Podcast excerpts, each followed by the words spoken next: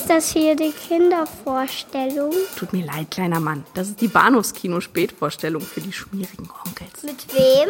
Mit Patrick Lohmeier und Daniel Gramsch.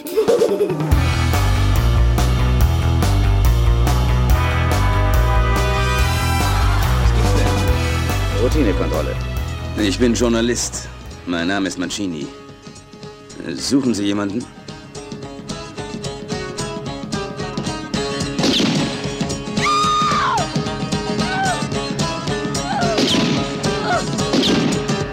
Lass ihn vorbei, lass ihn vorbei! Die Straße ist zu schmal, wir stürzen in den Canyon.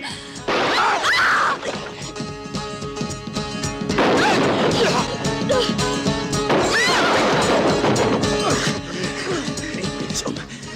Ich bring dich um. Schnapp, Martini. Oder wie du sonst heißt. Die Flitterwochen sind vorbei. Was soll ich gegen einen ausrichten, der eine Pistole auf mich richtet und einen weißen Pontiac gefahren hat? Stimmt, ich bin einer von ihnen. Hätte unser aller Tod sein können. Na und? Sobald er uns nicht mehr braucht, sobald wir über die mexikanische Grenze sind, wird er uns sowieso umlegen. Stell dich so blöd darum, hilf ihm, fass mit an! Du bist wahnsinnig, Konitz. Du kannst es nicht verleugnen. Du bist krank. Hört auf, ihr seid alle Versager. Du meinst wohl deinen Mann? Oh nein, du gehörst auch dazu. Für was haltet ihr euch eigentlich? Für die Größten? Der eine, wenn er mich bumst? Stimmt's, Walter? Und du, wenn du mit deiner Pistole rumfuchtelst. Hab ich recht? Hallo und herzlich willkommen zur Episode 442 des Bahnhofs Kino Podcast. Mein Name ist Patrick und bei mir ist äh, Il Boss. Daniel, hallo. Ah, pronto. Eh, hallo. Ah, Ja. Ich freue mich. Ich freue mich, freu auch. Ich freue mich auch. Also, ähm, äh, obwohl, obwohl wir hier gar nicht unsere Carte, Carte Blanche-Geschichte ausgespielt haben, hast du ja beide, beide Filme ausgesucht, die ich beide noch nicht kannte. Aber du wolltest das. Du hast das Ja, Genre wollte das. vorgegeben und Total, ja, total. Das Genre und, und, und, die, und die Stimmung und die Zeit und das passte alles so richtig schön Arsch auf einmal. Es hat genau meine, meine, mein, mein, mein Geschmack getroffen diese Woche. Und sie sind ja auch alle da. Sind ja, sind ja alle wiedergekommen, ne? alle, die wir so wahnsinnig gerne hier im, im Bahnhofskino sehen. Henry Silver ist dabei, Gianno Garco ist dabei, Richard Conte ist dabei, Ja, da habe ich mich sehr gefreut. Und Franco Nero und sogar David Hess ist mit dabei und Ennio Morricone ist dabei. Das ist, ein, das ist eine Familienfeier hier heute. Also La Familia. ich habe mich auch sehr gefreut. Ja, tatsächlich. Also der eine Film, über den wir sprechen, zuallererst, der Teufel führt Regie, Il Boss. Ich möchte nicht sagen, den kannte ich nicht, aber ich habe ihn sehr, sehr lange nicht gesehen, so dass ich jegliche Erinnerungen daran aus meinem Gedächtnis äh, gestrichen habe fast. Ich habe ihn auch gesehen, als ich ihn gesehen habe, vor rund 20 Jahren, auf Italienisch gesehen, in einer deutlich lä- längeren Schnittfassung, die kein Vergleich ist mit dem, was wir jetzt degutiert haben, genossen Ja. haben, nämlich eine ungefähr 85 auf 85 Minuten gekürzte deutschsprachige Veröffentlichung, die mit Schnodderdeutsch glänzt, mit der Schnodder-Synchro glänzt und äh, mit allen möglichen anderen, aber nicht mit dem ganzen politischen Subtext und der Ja. erzählerischen Komplexität wie das italienischsprachige Original, aber Hm. dazu vielleicht gleich ein paar Worte. Und äh, zum zweiten sprechen wir, also der Film ist von Fernando Di Leo. Mhm. Und zum zweiten sprechen wir über äh, Pasquale Festa Campaniles. Wenn du krepierst, lebe ich Autostop Rosso Sangue. Hm. Das Jahr 1977 mit den von dir bereits angekündigten David Hess und Franco Nero, Corinne Clery.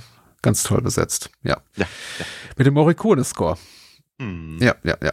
Und da muss ich ja gleich ein, ganz an, Hm. einsetzen, weil wir reden ja so selten wirklich über Musik und ich habe da auch diesmal gar nicht so viel zu sagen, außer dass mir der Soundtrack von äh, Il Boss besser gefallen hat als der von Morricone. Oh, tatsächlich. Ja, Ja. ernsthaft, ja. Ja. Ich, ich, war, ich war tatsächlich, also ich fand den Morricone-Soundtrack nicht schlecht, Hm. alles in allem, aber so dieses, aber dieses, dieses äh, 15 Mal angespielte Hippie-Lied. also ich habe einfach das Gefühl gehabt, ich habe auch schon Besseres von ihm gehört, alles in allem. Hm. Aber durchaus natürlich äh, sehr, sagen wir mal, also es, es untermalte die Stimmung äh, sehr gut, was er da auf der Tonspur gemacht hat, das sicherlich. Aber äh, die hat eingängigere Sachen und ich fand halt irgendwie den, den Boss-Soundtrack, den, den regieführenden Teufel, ich weiß nicht, keine Ahnung, fand ich packender. Alles in allem. Ähm, ba Bacalov ist ja auch eine anerkannte Größe tatsächlich, auch im, Mhm. im italienischsprachigen Kino und äh, hat ein paar wirklich tolle Scores äh, komponiert. Hat ja auch äh, Django gemacht, ganz zum Anfang seiner Karriere, die ihm so äh, Ah. den Weg geebnet gab, den Weg geebnet hat für den ganzen Rest, der da noch kam. Und das war eben eine ganze Menge. Ich glaube, er ist auch vor ein paar Jahren gestorben. Ich glaube, kurz vor Morricone, auf jeden Mhm. Fall, ziemlich genau um die Zeit. Ja, Il Boss, der, der dritte Teil aus Fernando de Leos Milieu, sogenannter Milieu-Trilogie, über, ich glaube, haben wir über den zweiten gesprochen mal? Ich bin mir nicht sicher. Also inhaltlich hängen die ja nicht zusammen. Nein, ne? inhaltlich hängen die nicht zusammen. La Mala und Dina haben wir, glaube ich, äh, rezensiert. Es ist wirklich sehr, sehr lange her. Ich möchte sagen, mm. acht, neun Jahre. Eine unserer früheren Episoden mit Kann Mario Adolf in einer größeren Rolle. Woody Strode, Henry Silver waren dabei als Auftragskiller, ja.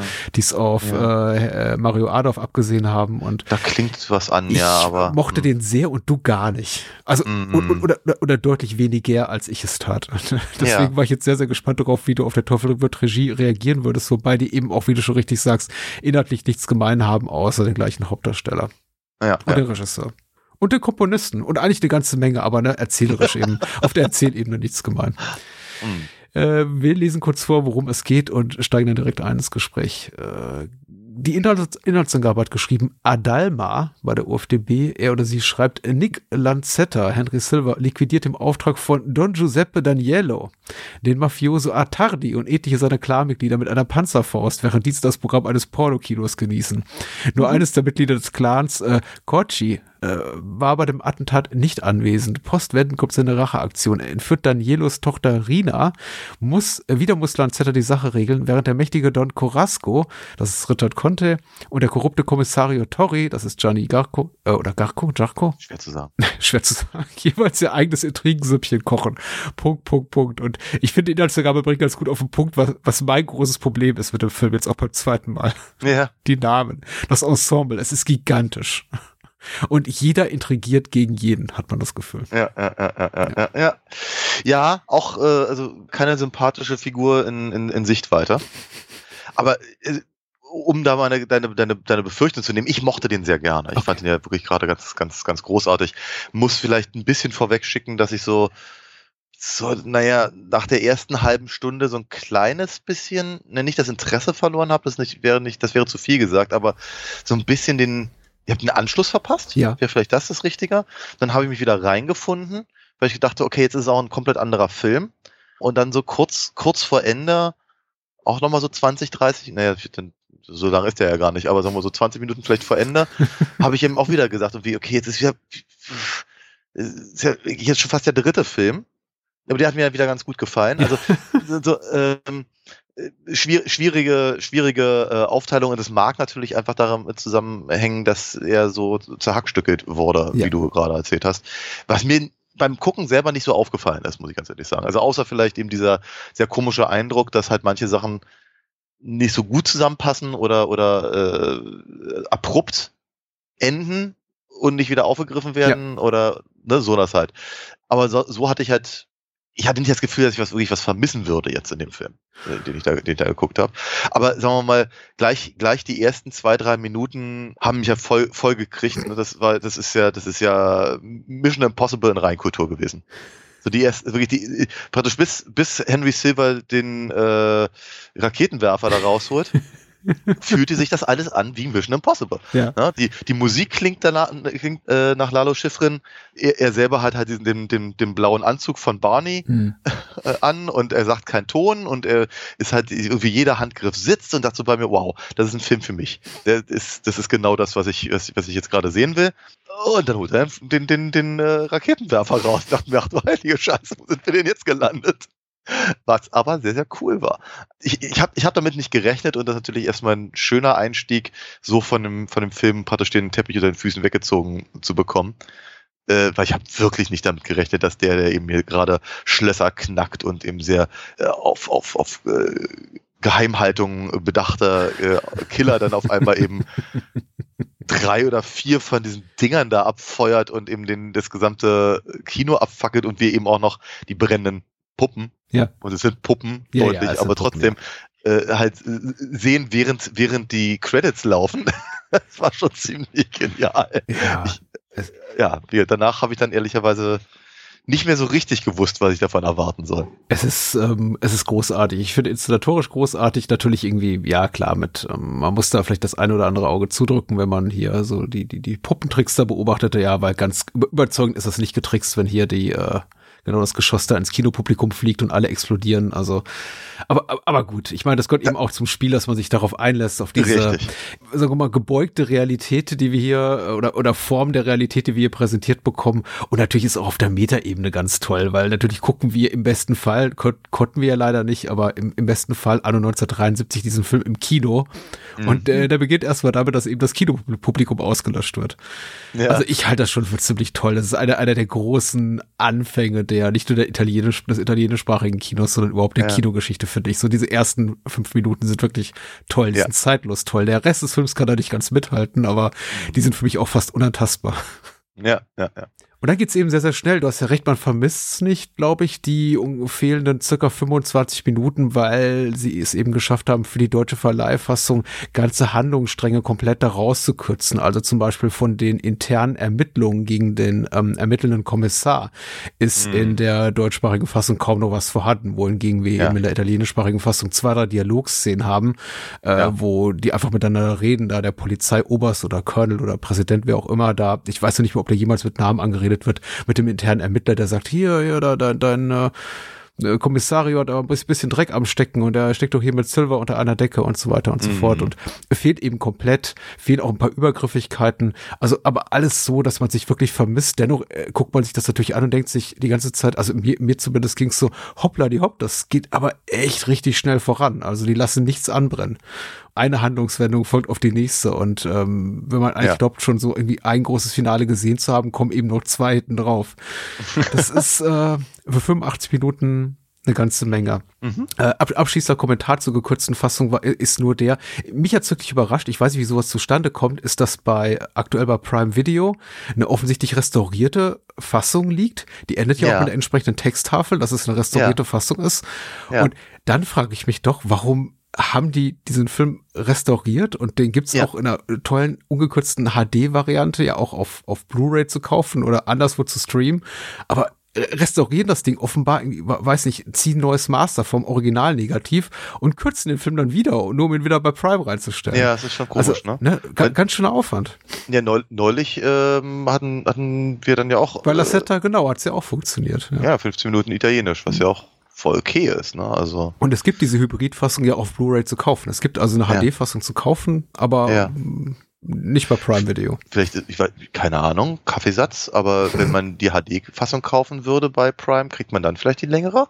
Ich habe auch nur, ich habe nur die SD genommen, weil ich es eh hier auf, dem- auf, dem- auf dem Rechner geguckt habe, dachte ich, brauche ich mir jetzt nicht HD anzusehen. Nee, nee, kriegt man nicht. Die ist so oder so 85 Minuten. Also das Ah, nicht. okay. Vielleicht gibt's sie doch auf irgendeinem Channel, auf einer, irgendeinem Geheimen, ich weiß es nicht. Aber reichlich Weird. merkwürdig. Ich weiß nicht, wie Ja. da die, Ver äh, die Rechtslage ist seitens des Verleihs. Ich fand es sehr, sehr komisch, dass man das auf einem, auf einem physischen Medium anscheinend kaufen kann mittlerweile. Einfach eine, zum Teil dann eben einfach dort untertitelte und in den gekürzten Szenen italienische, italienischsprachige Fassung. Hm. Und hier kann man die zwar in wunderschönstem HD sehen, wenn man denn will, ja. aber eben nicht komplett. Und Hm. für Geld. Nee, nicht für Geld, ist ja inklusive, quasi gratis. Stimmt. It's Stimmt, der war, ne? ja, ja, ja, ja, man, verschwimmt immer. Ich sage immer, es ist gratis, aber natürlich bezahlt man für all das. Ne? Ich, ich finde es immer merkwürdig, wenn mir Leute, die für Netflix 12,99 im Monat zahlen, sagen, ja, kannst du doch gerade umsonst gucken. Und ich denke, hm, ja. Mm, Oder endlich ja, bei Netflix, bedingt. endlich umsonst, ja. Ach, weißt du. Hm. ich, ich, bin da, ich bin da ja auch mal so ein bisschen hin und her gerissen, weil ich irgendwie, wenn ich für, für Prime zahle, habe ich irgendwie immer wenig, wenig Laune, dann eben auch noch für die einzelnen Filme nochmal extra zu zahlen. Hm. Weil ich irgendwie denke, für, damals in der Videothek habe ich auch keine, keine, kein, keinen Mitgliedsbeitrag gezahlt. Das ist aber. Und ich bestelle nicht so häufig bei Amazon, dass ich das irgendwie über den Versand rechnen würde. Hm. Aber äh, das ist nicht hier, nicht da, nicht. Il, Il Boss, Ja. finde ich, ist ähm, der größte Punkt, bei dem sich bei mir halt der Film halt einfach so teilt in Mhm. mehrere Stücke, ist gar nicht mal so die, die äh, politische Komponente oder die, die, die, die, die Torri-Geschichte, also um, um, um Gianni Garco, Mhm. sondern die Art und Weise, wie Henry Silvers Lanzetta präsentiert wird. Ja. Weil das ist, das ist mir, das ist mir schon beim Sehen halt aufgefallen und ich musste da gar nicht weiter drüber nachdenken, weil ich irgendwie dachte, das sind doch auch unterschiedliche Figuren, die er hier spielt. Ne? Also er fängt halt an als dieser, dieser eiskalte Profi, der kein Wort sagt.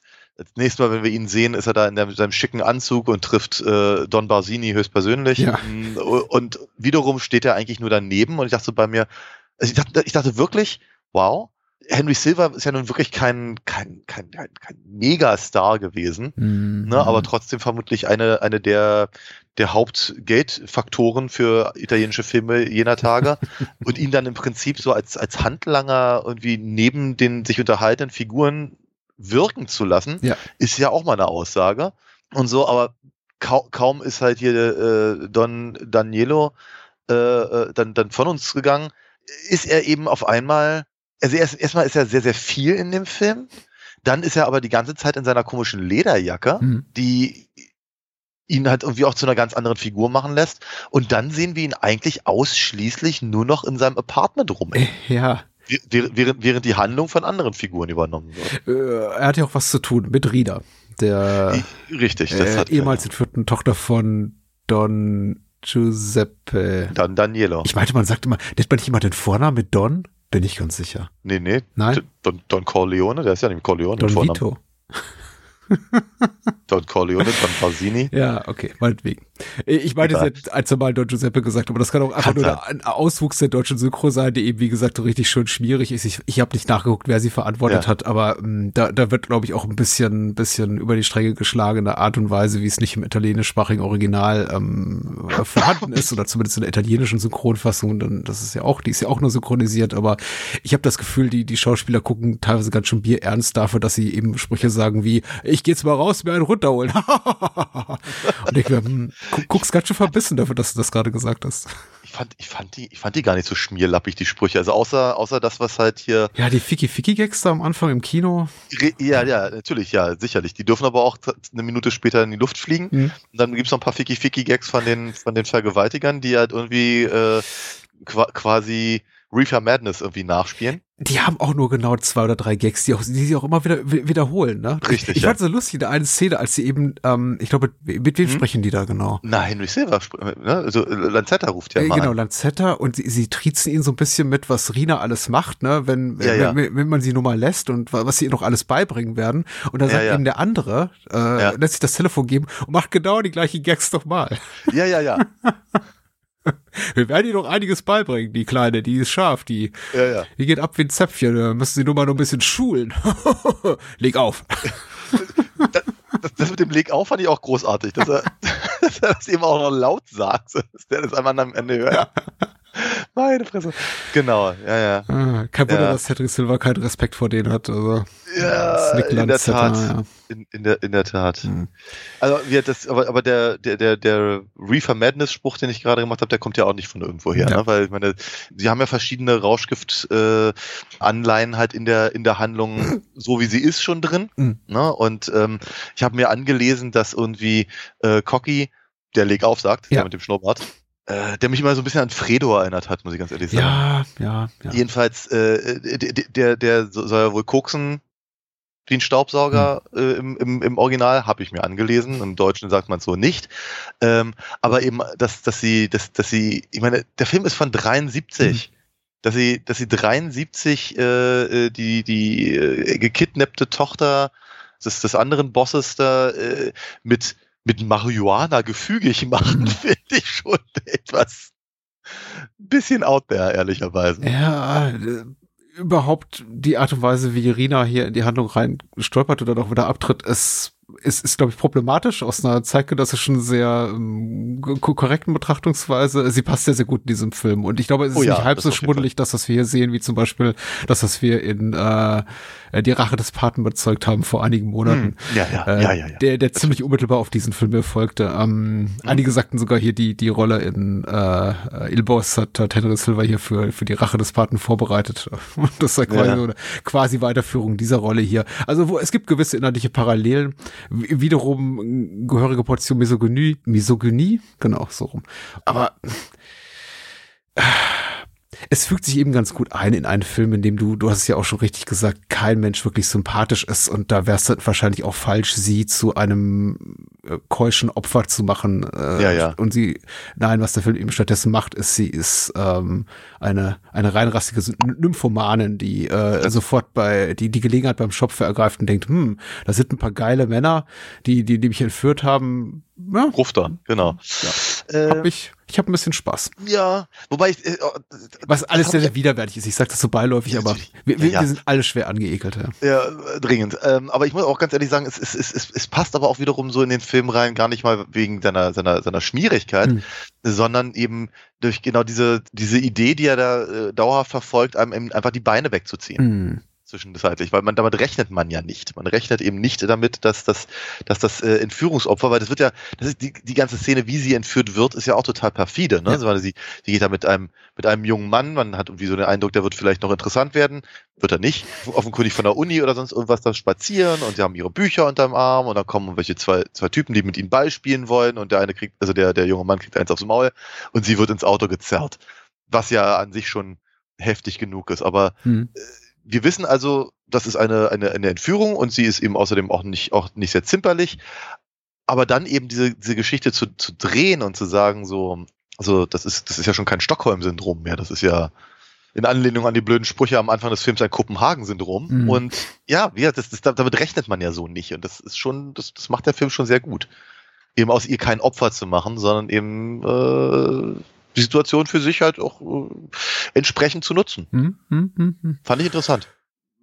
Ja, interessant ist das richtige Wort. Genau. Also, ich wünschte, ich, ich nicht realitätsnah, aber na, okay, das ist ja auch nicht mein oder unser Anspruch an die, diese Art von Entertainment oder überhaupt an, an filmisches Entertainment. Ähm, wow. ich, ich wünschte einfach nur, es hätte einen anderen äh, Payoff für die Amarina gegeben, als einfach äh, relativ glanzlos dann niedergestreckt zu werden. Ich habe es gar nicht Ja, doch, natürlich am Ende. Äh, es Ach. gibt diese Schießerei in Henry Silvers Apartment und sie Ach, steht eben hinter dieser Trennwand. Ja, natürlich, ja, ja, ich habe gesehen noch, ja, ja, das habe ich, ich hatte mitbekommen, wie die, wie die Einschüsse in die Wand gehen ja. und dachte mir, das geht doch nicht gut aus, aber ich habe, muss gerade irgendwie weggeguckt haben, da habe ich, also ich habe, ich habe nicht gesehen, dass sie irgendwo tot rumlag. Ja, genau. Und der, der Komplize, der vertraut ihr von Henry Silver, sagt, ähm, hier, was ist eigentlich mit dem Mädel, was eben noch da war? Und er so, oh, oh, macht die Tür auf und da liegt sie mit ein ah, siehst, paar Löchern in der Brust und im Herzen ja. Äh, ah, ein, ja. einem Kopf, Entschuldigung. Ah ja, okay. Ja. Habe ich verpasst. Ja. Hm, ärgerlich.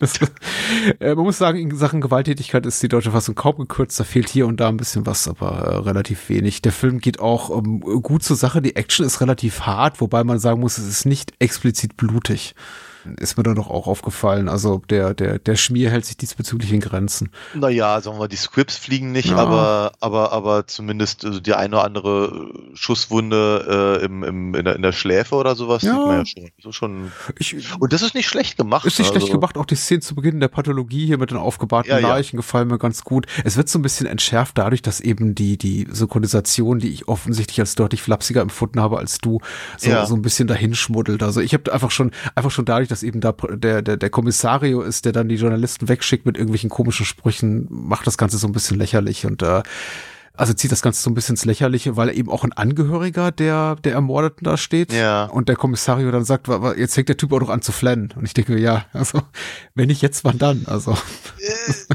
du meinst in der, in der Leichenhalle? In der Leichenhalle, ja. Ja, genau. Na, das ist doch der Typ, der dann, der dann später den Aufenthaltsort von Rina verpfeift ja. und dann dafür im, im, im Hochofen landet. Ja, richtig. Aber das. Auch sehr ah, unangenehm. Ja, äh, total. Vor allem lebend. Die anderen waren ja wenigstens tot. Mhm. Aber mhm. die, auch, äh, die, die, die Szene fand ich aber auch ganz, ganz groß im, im, in der, im, im Leichenschauhaus. Oder wo auch immer die da rumliegen, auf der Wache. Ja. Keine Ahnung. Erstens, ich fand, ich fand es eine gute Entscheidung, halt die Leichen nicht so deutlich zu zeigen. Sie sahen aber von weitem schon mal erstmal besser aus als das, was man eben gesehen hat in dem, in dem Kino. Hm und dass eben der, der, ihr, äh, äh, Kommissario Torri eben so eingeführt wird als, ja, unempathisch. Hm. Im Extrem fand ich auch irgendwie großartig, dass er, dass er eben dieses, dieses Mafia-Gesocks nicht, nicht heulen sehen mag und so. Äh, fand ich, fand ich schon, fand ich, fand ich interessant. Und dann, dann eben dieses Gefühl, dass er das nur, nur gemacht hat, um eben Cocky zur Rede zu stellen. Hm ich war etwas erstaunt darüber, dass, dass dann letztendlich die Figur sich so dreht und der eben genauso korrupt ist wie der Rest. Ja, also ich, ich merkte schon in mir eine gewisse Verzweiflung äh, erwachsen, auch damals, als ich den Film schon zum ersten Mal guckte. Äh, also sagen wir mal so eine Sehnsucht danach, irgendwen doch hier im Film einigermaßen sympathisch zu finden.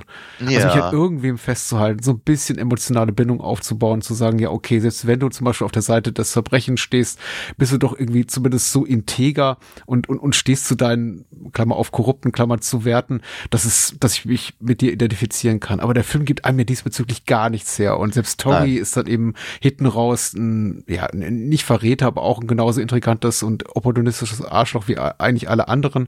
Und Ja, ähm, also das einzige Mal, wo ich wirklich die ernsthafte Hoffnung hatte, also außer ganz zu Beginn, bevor Tori eben den Mund aufmacht und, und schon mal ekelhaft wird, ist, wenn sich Corasco und äh, Don Danielo begegnen und sie haben dieses fast so zärtliche Miteinander, also sie nehmen sich in den Arm und wie geht's dir? Und alles so gut. Und du weißt, ich bin nur mal deine Tochter, ja, ich, sie ist wie meine eigene Tochter und blub blub blub. Und und äh, hier Henry Silva, also Nick Lanzetta wohnt, glaube ich, lebt, glaube ich, sogar bei bei Don Danielo, äh, wird, Ja, ja. fallen gelassen. Und ich dachte, ach, das ist aber richtig herzlich, familiär, das ist so ein bisschen wie wie im ersten Paten, nicht wie im zweiten Paten, so im Richtig, Paten, ja, ja. alle noch mögen. und Was ja am Ende auch nicht so ganz ist. ja, aber, genau. ja, und dann ja, ist Don Danielo tot und es kommt eben raus, ach hier, Richard Conte war's als Don Corasco, der das ja, alles. ja, ja, wie sag ich? In Anlehnung an Last Action Hero äh, hätte ich ja sowieso gedacht, äh, dem würde ich nicht trauen, der hat schon Mozart Ja, umgebracht. stimmt, ja.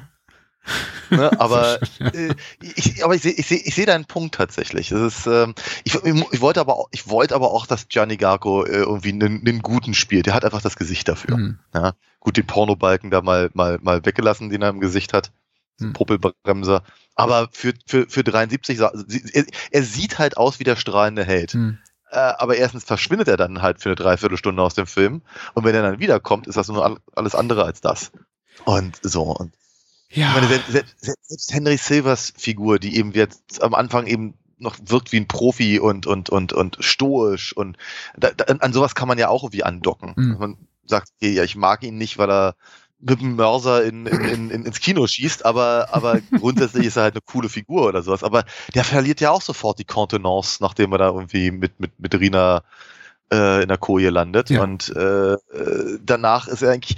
Ich, ich, glaube, ich glaube, das ist tatsächlich mein größter Beef mit dem ganzen Film, dass sie Henry Silver halt irgendwie zwischen der 35. und der 75. Ja. Minute Ja. wirklich nur in seinem Apartment sitzen lassen, wahlweise mit Lederjacke oder ohne. Hm. Und dann, dann, dann, dann unterhalten er und Rina sich und äh, man, man möchte der äh, Beziehung in irgendeiner Form folgen. Und aus, aus, aus dem komplett blauen Dunst ist er dann der Meinung, sie beschimpfen zu müssen mit, mit schlimmen Schimpfwörtern und ihr eins in die Fresse zu ballern. Ja. Und ich denke so bei mir, hä? Nee. Okay, nee, da, da bin ich aber auch raus bei Lanzetta, ehrlicherweise. Ist, der Film fängt sich ja dahingehend, ne? Wenn er, wenn er dann später mit, mit seinem Kumpel Pignataro Hm. dann versucht eben äh, Don Corasco ähm, äh, auszu, auszuhebeln, während er gleichzeitig noch Cocky um, umnietet und Tori auch noch äh, bei der äh, also ab- abserviert, Ja.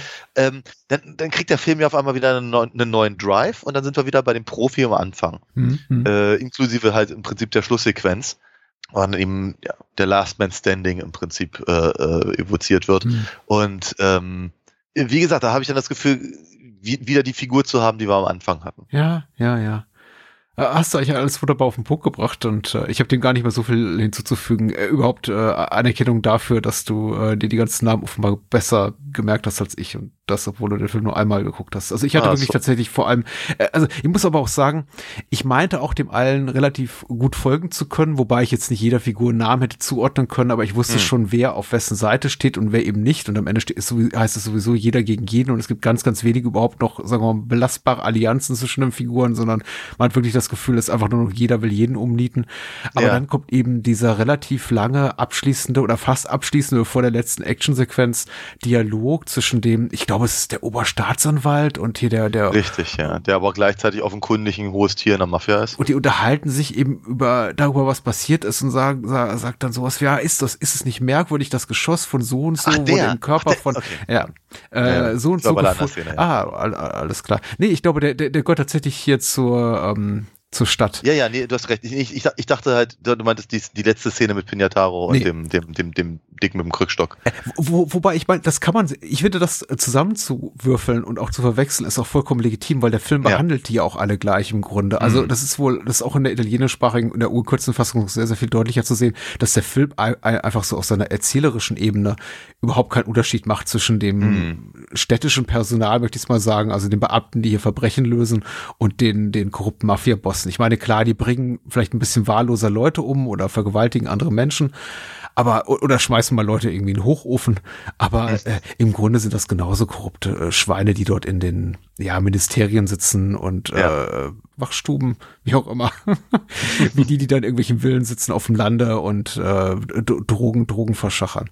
Ja. Und am Ende habe ich mich eben auch gefragt, wer ist eigentlich, wer arbeitet mit wem und wer gegen wen und wer, wer ist das und was da eigentlich genau passiert, weil der, dieser ganze Konflikt zwischen Don Corrasco und Don Daniello und äh, äh, Nick Lanzetta eben dazwischen ist relativ klar. Aber dann, Mhm. dann schmeißt die, der, der Film eben nochmal und nochmal und nochmal Figuren da ins, in, in die Gemengelage, ins Getriebe, bis ich Ja. irgendwann sage, es fast ein bisschen viel. Und das ist eben mein großer Kritikpunkt. Ich glaube, ich habe Nick Lanzetta nicht so sehr vermisst. Ich fand es eigentlich ganz lustig, dass er da sich hier, also rumzofft die ganze Zeit hier mit Rina.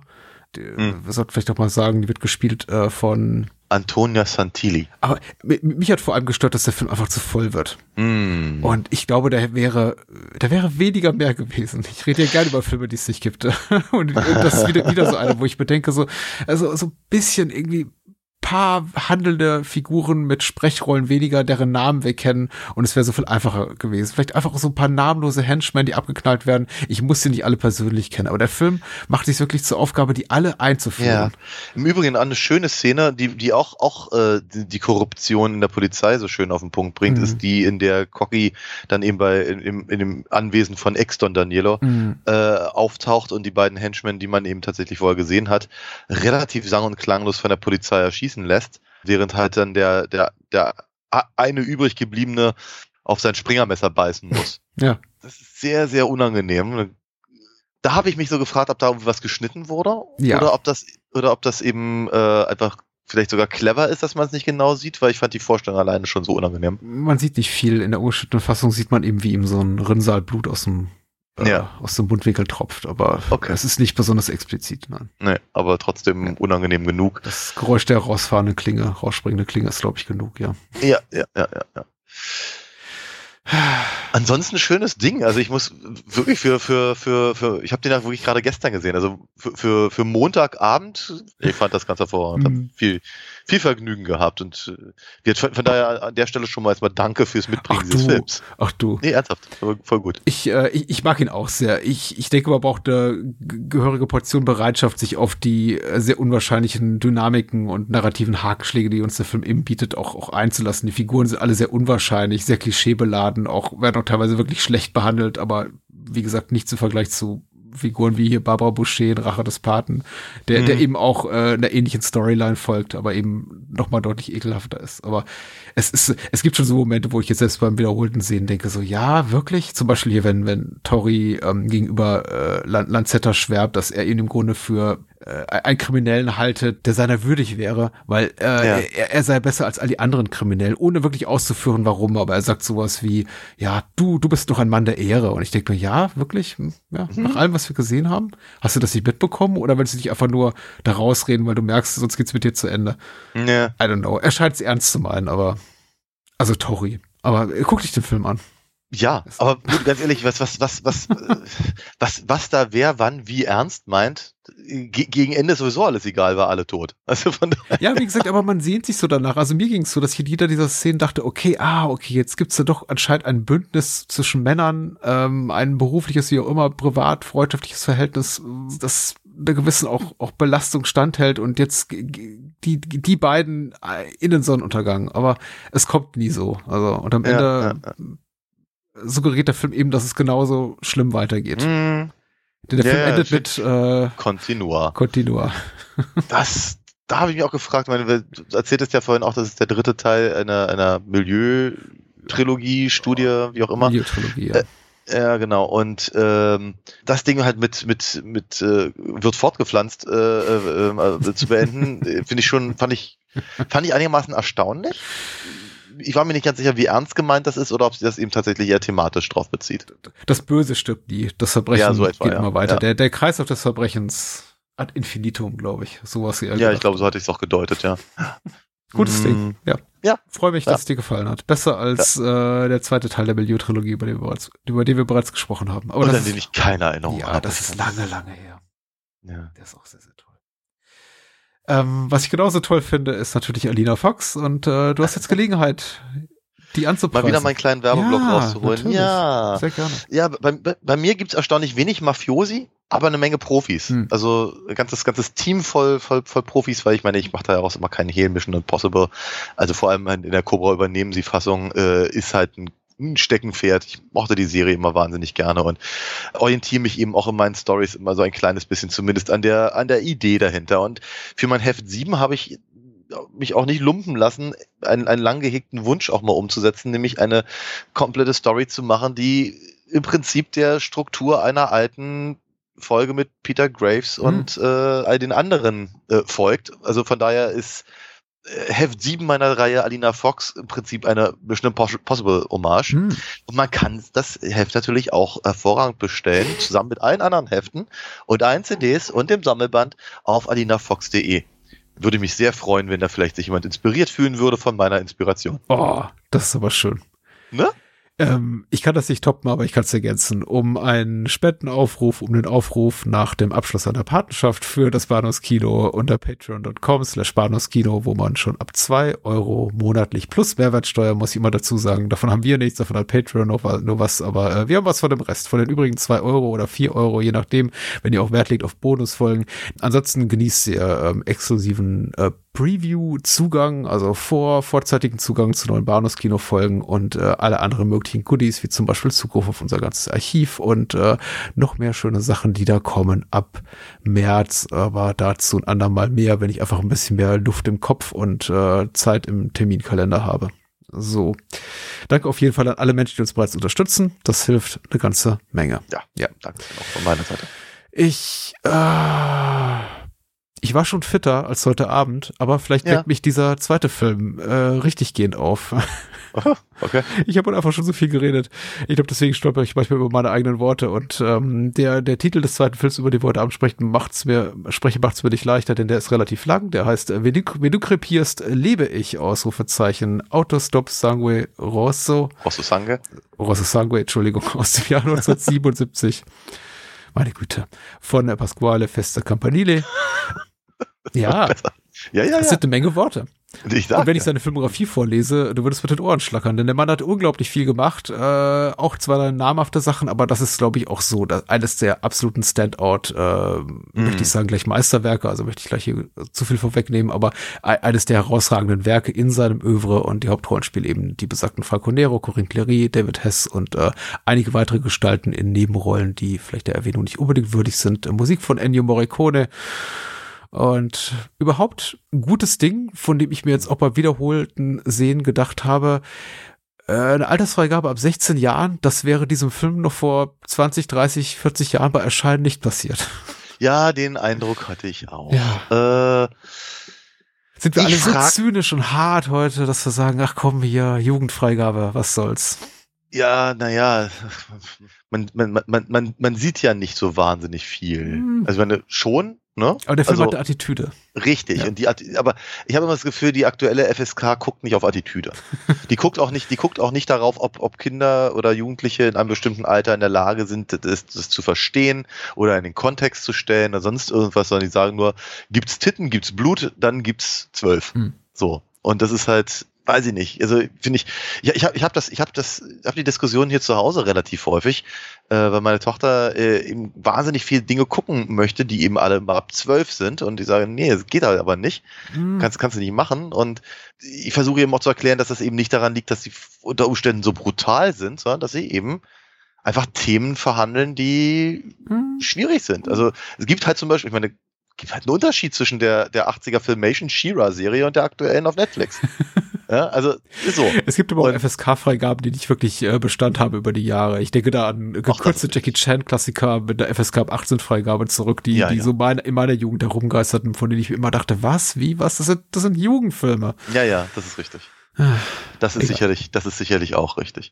Eine andere Frage, die ich mir spontan gestellt habe ähm, beim Angucken von Wenn du krepierst, lebe ich, was ein toller Titel Ja, ist. ja. Na. Was ist eigentlich, also, was ist eigentlich passiert, dass David Hess angefangen hat, so eine Kotzbrocken zu spielen.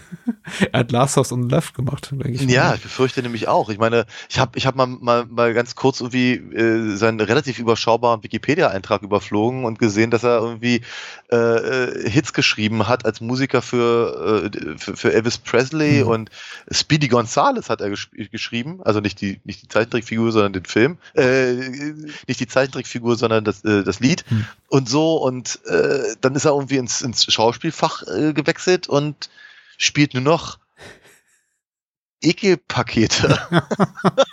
aber, aber er macht das auch so schön. Mhm. Das, das ist großartig. Ich meine, wir, ich, äh, in der Schlitzer war er, also ohne, ohne ihn wäre der Schlitzer vermutlich bei weitem nicht der Film geworden, der ist und den wir, den wir für sehr gut befunden haben. Ja. Und auch hier jetzt in, in, in, in Autostop Rosso Sangue ist er, ich meine, es gehört schon ein bisschen was dazu, Franco Nero an die Wand zu spielen, finde ich. Also ja, das ja. ist schon, es ist eher so ohne ohne ohne den, das Charisma, das seine Figur tropft aus jeder Pore, mhm.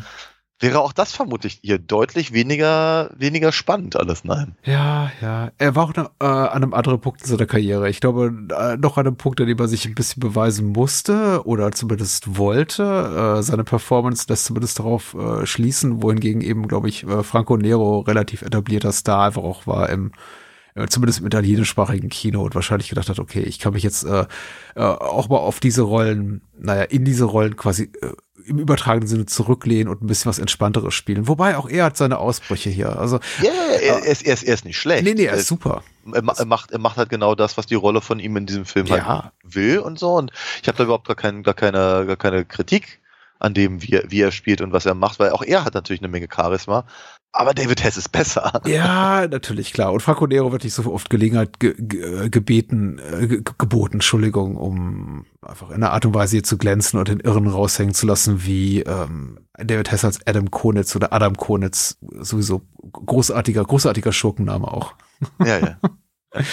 Weil, ähm, äh, genauso wie Walter einfach ein wunderbarer Name ist für die Figur von Franco Nero. Ich hätte mir noch so ein bisschen, noch, noch ein bisschen impotentere Figur gewünscht als ihn, weil er scheint immer noch so ein bisschen zu viril zu sein. Äh, und ich hätte mir fast, mm. fast auch so ein bisschen, naja, im eigentlichen Sinne des Wortes impotenten Mann gewünscht, der wirklich einfach auch keinen mehr hochkriegt, der solche Alkoholprobleme hat, dass im Grunde ja. gar nicht mehr funktioniert, äh, weder in der Partnerschaft noch irgendwie in der Gesellschaft. Und er ist ja kurz vor knapp davor, aber ich, er ist eben immer noch Franco Nero und dadurch hat er ein gewisses mhm. Grad, einen gewissen Grad an Coolness und, und glaubwürdiger Maskulinität, die er eben nicht ganz abschütteln kann. Also da hätte ich mir fast ja. noch mehr so ein Würstchen hier gewünscht, wobei ich es eben auch cool finde, ihn hier zu sehen. Corinne Clery ist sowieso toll, ehrlich gesagt. Also Allein mm. dafür, dass sie mitmacht, was sie eben mitmacht. Ich, ich weiß, ich kann ihr Schauspiel nicht so richtig qualitativ einschätzen, also beurteilen.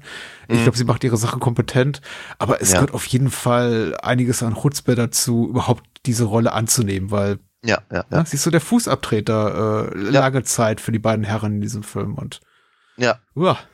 Ja, und ich glaube, da kommt aber auch der ganz, also äh, der Hauptaspekt eben des Films halt äh, einfach durch drei Leute im Auto. Ja. Ne? Und die Kameraeinstellung ist ja auch größtenteils die gleiche, hm. nämlich einfach vorne auf die Motorhaube geschnallt und dann geht's los. Aber das eben tatsächlich mit Leben zu füllen und einfach nur über, über, über, über das Drehbuch und über die Mimik und die Art und Weise, wie eben äh, gespielt wird, zu lösen, das ist schon äh, für, für alle drei Beteiligten recht beeindruckend gewesen, ja. Die UFDB-Inhaltsangabe verlese wir kurz für die drei Menschen, die den Film nicht gesehen haben. Dennis U hat sie geschrieben und er schreibt ahnungslos neben der Reporter Walter Mancini und seine Frau Eva einen Anhalter mit, der eine Wagenpanne vortäuscht. In Wahrheit ist er jedoch der psychisch kranke Gewaltverbrecher Adam Konitz, der mithilfe der beiden die Beute eines Überfalls über die mexikanische Grenze schmuggeln will. Bald kommt es zu Streitereien und Konitz offenbart seine sadistische Natur. So, das, das ist Daniel meinte mit ähm, typische David Hess-Rolle, genau. äh, ja, ich, ich weiß nicht, ob er an dem Punkt 1977 in seiner Karriere schon an dem Punkt war, wo wirklich noch Menschen auch nur eine Sekunde lang daran glaubten, dass er eine ganz integre, normale, im weitesten Sinne nette Figur ist, weil ich meine, er ja. macht schon ein paar anzügliche Sprüche, aber äh, der Film lässt sich ein paar Minuten Zeit, bis er dann auch das Messer zückt. Naja, nun sagen wir mal so. Es gibt einen Grund, warum ich nie als per Anhalter gefahren bin oder jemanden mitgenommen habe. Und Filme dieser Art gehören dazu. Ähm, und wenn ich als Publikum auch 1977 in einen Film gehe, der heißt, wenn du krepierst, lebe ich, mhm. glaube ich ja nicht, dass die, dass das äh, äh, Corinne Clery äh, alle ja. beiden um, umbringt. Ne? Also es gibt ein, das amerikanische Kinoplakat ist sie, wie sie aus dem äh, Camper steigt mit der ah. mit dem ah. Jagdgewehr in der Hand, nackt und äh, ne? Ah. Sieht so ein bisschen aus wie Spit on Your Grave. Ja, ja, ne, das, äh, okay, da, da, du, das, das hätte ich mir vielleicht auch noch denken können, aber das würde ja, sagen wir mal, beide männlichen Figuren äh, auch nicht unbedingt, sagen wir mal, sympathischer machen. Ja. Ich, muss ganz ehrlich ja. sagen, vielleicht ist es auch, vielleicht ist auch meine Naivität grenzenlos. Als ich, aber als ich den Film zum ersten Mal sah, hatte ich für den, den Bruchteil einer Sekunde oder vielleicht ein bisschen länger die ähm, Erwartung, der Film könne nicht David Hess zum Schurken des ganzen Stückes machen, sondern Franco Nero, weil er eben so widerlich ist in den ersten paar Minuten des Films. Ja. Ich fragte mich dann eben auch, auch warum, warum machen sie ihn so furchtbar, wenn er denn am Ende nicht der Schurke ist, sondern der, ja, Gute oder der, ich weiß nicht, er ist nicht, nicht der Gute, er ist ja, er kehrt ja irgendwie ko komplett um oder nicht komplett ja. um, er wird zum, vom ambivalenten Ekelpaket zum vollendigen Ekelpaket am Ende des Films, aber er ist eben nicht der Main Bad Guy, äh, zumindest nicht zu Beginn, äh, zu dem ja. wird er erst. Und äh, als ich den Film zum ersten Mal sah, ähm, vor, vor vielen Jahren, habe ich das nicht ganz durchschaut und jetzt erst beim wiederholten Gucken ist mir gekommen, dass es einfach auch eine dramaturgische Notwendigkeit ist, ihn so furchtbar zu machen, dafür eben, dass äh, Corinne Clery als Eva eben sagt, wir nehmen diesen Anhalter mit, weil es ist nicht einfach nicht auszuhalten mit dem Typ allein im Auto. Weil du hast ja recht, es ist komplett absurd, dass sie ihn da mitnehmen. Da ist ein, warum sollten die David Hess mitnehmen? Ich meine, es gibt zu viele Filme mit bösartigen Anhaltern, ja. um, um, um ja. sowas zu tun. Ja. Und ich habe das Gefühl, die beiden ich wollte gerade sagen, die beiden wissen, welchem Film sie sind, aber egal. Ich glaube, meine These ist nicht wirklich belastbar, aber ja. Beweisführung abgeschlossen, abgebrochen wollte ich sagen. abgebrochen. ja, es ist so. Also ich, ich, ich, ich, ich, ich Nein, ich kann verstehen, warum Eva sagt, oh, ich ertrag dich nicht mehr. Komm, oh, da ist ein Typ, ja, komm, leider, schnell, schnell mitnehmen. Und er sagt ja doch, fahr weiter. Nee, nee, nee, der kommt mit. Ja, aber auch einfach, also man hat ja auch das Gefühl, das sagt sie auch vor allem deswegen nur, weil er sagt, nee. Ja. Hätte er gesagt, ja, nehmen wir den doch mit, mhm. dann hätte sie vermutlich gesagt, du bist du bekloppt. Ja. Ich fahr weiter. Hätte er es mal gemacht. Ja. Tja. Großartig. Aber ich meine, ich, ich finde, ich hatte ja vorhin schon mal kurz gesagt, dieses Hippie-Lied, was da irgendwie mhm. am Anfang am Lagerfeuer angestimmt wird und dann noch immer drei bis 17 Mal auf dem, auf dem, auf dem Autoradio läuft. Ja. Äh, die, aber diese ganze Camping-Szene, mit der der Film beginnt, fand ich auch irgendwie echt putzig. Mhm. Also, weil erstens, das fühlte sich schon sehr 70er an. Mhm. Ne? Also eigentlich hätten noch irgendwie die Les Humphrey Singers um die Ecke kommen können oder sowas. Und dann aber eben diese ganze, ganze Franco Nero stolpert besoffen äh, übers Camp und und freundet sich halt irgendwie erst mit dem mit dem mit den Zeltnachbarn an, ja. um sie danach dann zu beschimpfen und sowas. Das äh, ich fand ich fand ich fand das tatsächlich ganz clever, weil es eine, eine eine sehr clevere Art und Weise war, ähm, die Figuren einzuführen. Mhm. Ne, Im Prinzip einfach durch die wir, wir, wir haben den Rest des Films haben wir halt diesen sehr beengten Raum im Auto und hier haben wir relativ viel Platz äh, das heißt, die Figuren können sich auch ein bisschen mehr im Raum bewegen, was sie später nicht so sehr können. Ähm, und wir können halt sehen, wie sie untereinander, also halt, ähm, jetzt habe ich die Namen vergessen, warte mal. Die beiden anderen äh, genau, Gangster? Äh, nee, ja, ja, genau. Aber also, sagen wir zumindest, also äh, wie, wie, wie, wie Walter und, und, und Eve halt miteinander umgehen, mhm. also gerade auch in Bezug zu anderen Menschen, die sie halt unter Umständen gar nicht kennen. Ich meine, ihre dreckige Wäsche auszupacken vor Campern ist seltsam. ne, aber äh, es, es, es, es, es führt die Figuren hervorragend ein. Dafür, dass sie den Rest des Films eigentlich dauerhaft eingeführt werden. Mhm. Ne, meine, es passiert ja nicht viel anderes, außer dass die, dass, dass wir, dass wir ständig neue Facetten an ihnen äh, erleben dürfen, während sie sich unterhalten, mhm. weil sie im Auto mhm. sitzen. Mhm. Also später wird's ja noch mal ein bisschen, bisschen spannender, wenn Hawks und äh, äh, nein, Hawk und Oaks mhm. auftauchen. Klingt auch wie so ein ähm, Country-Duo, ne? Ja, ja, ja, ja. In der Tat. Ja. Viel, viel, viel Zeit wird eben halt nun mal mit drei Figuren im Auto verbracht mhm. und äh, von daher fand ich halt diesen quasi Prolog sehr sinnvoll. Ja, also ja. Gut, gut eingesetzt tatsächlich. Ja, das ist richtig. Also mich hat der tatsächlich sehr bewegt und auch den Figuren relativ nahe kommen lassen, obwohl sie eben so unsympathisch sind. Und machen wir uns nichts vor. Also Eva ist jetzt auch kein Kind von Traurigkeit. Die ist Nein. auch unangenehm. Und äh, ich meine, es soll jetzt nicht so, ich glaube, es soll nur so halb so schroff klingen, wie ich es jetzt sage, aber ich meine, sie hat sich mit dem eingelassen und sie hat sich machen müssen. Offenbar kommt sie aus einer wohlhabenden Familie. Ihr Vater ist äh, Verleger oder ähm, Zeitungsboss und äh, er arbeitet für, für ihren Vater. Äh, sie hatte alle Möglichkeiten, Möglichkeiten der Welt gehabt zu sagen, nee, ich lasse mich nicht mit so einem hemdsärmeligen Journalisten ein, der offenbar ein schweres Alkoholproblem hat und auch noch ordentlich übergriffig ist und einfach nur allgemein eklig. Also Ja. er scheint sie nicht zu zwingen, mit ihr, mit ihm zusammen zu bleiben. Also ich habe zumindest, also er, er sagt allerlei böse Dinge zu ihr, aber ich glaube, er droht ihr nicht einmal damit äh, zu sagen, wenn du mich verlässt, dann ruiniere ich dein Leben oder was Ja, auch ja. immer übergriffige Männer eben gerne sagen zu ihren Partnerinnen. Also so schlimm ist es dann eben doch nicht. Es ist alles schon sehr, sehr extrem und trotzdem die Art und Weise, wie die Fi- Figuren eingeführt werden, wirkt unangenehm vertraut, hat mich eben wirklich relativ nah an die Figuren ranrücken lassen, weil ich finde auch gerade so diese, diese, diese Eskalation der Fragonero-Figur, also von Walter, wenn er denn eben betrunken ist, wie er, wie er sich benimmt, was er da tut, wie er auch seine Partnerin da vorführt, wie er Eva vorführt vor anderen, das Ja. ist unangenehm nah an dem, was ich schon mehr als einmal erlebt habe in meinem Leben. Also einfach so Situationen, wo du so merkst, oh je, da, da ist jemand einfach übers Ziel hinausgeschossen, hat zu viele Rauschmittel konsumiert und jetzt ist einfach für alle Beteiligten richtig schlimm. Und plötzlich Ja, wird auch ja, die, die grö größte Sympathie kehrt sich um in, in Argwohn und, und, und Zynismus und, und Gemeinheiten und es schlägt alles um und selbst die Camper, mit denen sie sich so, noch so bemüht nett unterhalten haben, ein paar Stunden zuvor, äh, werden plötzlich attackiert verbal und es ist alles äh, unglaublich unangenehm.